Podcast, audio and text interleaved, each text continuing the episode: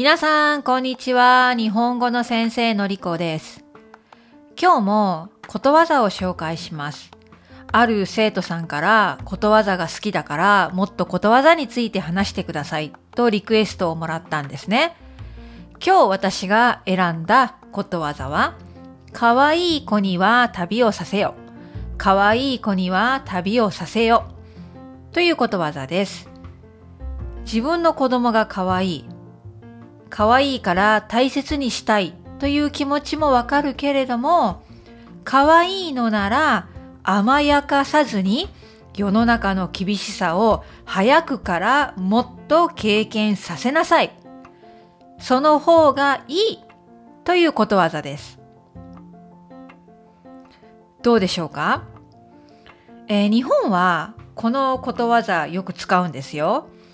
例えば、小さい自分の子供に早くから一人でお使いに行かせます。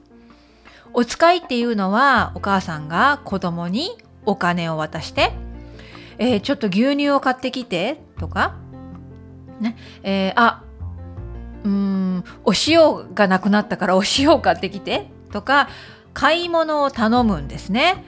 これがお使いと言うんですけれども、日本では小さい子供にお使いに行かせることが多いんです。私も子供の時に近所のお店に一人でよく行かされました。また、子供、日本の子供は都会に住んでいる、大きな町に住んでいる子供は子供だけで、一人だけで電車に乗って学校に通学するということがよくありますね。治安が危ない、あと変な人がいる、そんな心配もあるかもしれないけれども、学校は一人で行きなさい。自分で電車に乗って行きなさい。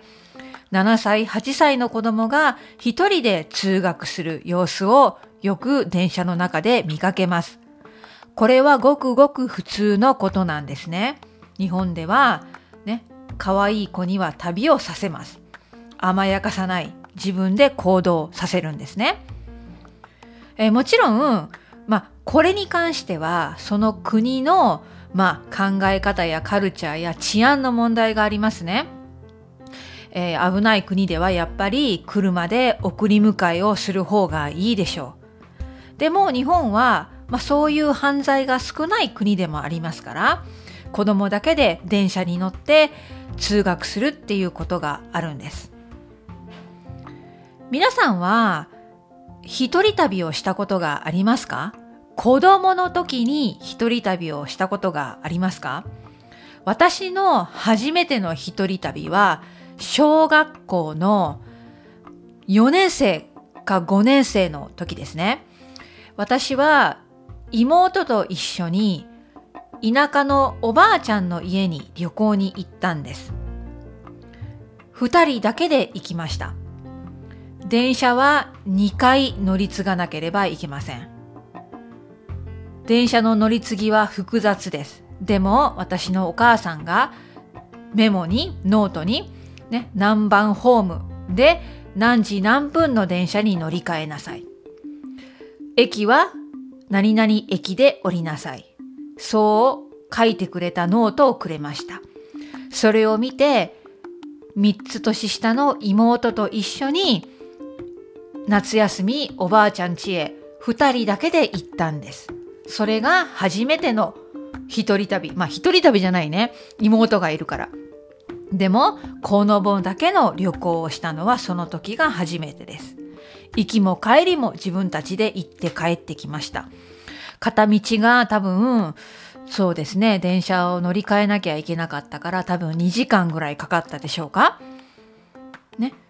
多分そんな話をすると、外国に住んでいる人はびっくりするかもしれません。ね、小学生の子供が子供だけで旅行するなんて危ない。うん。でも意外とそんなことよくあるのが日本なんですね。可愛い子には旅をさせよ。ね、守るだけじゃなくって世間の厳しさを体験させて勉強させる方がいい。甘やかさないという考え方のことわざです。はい、それでは今日はここまでです。また明日。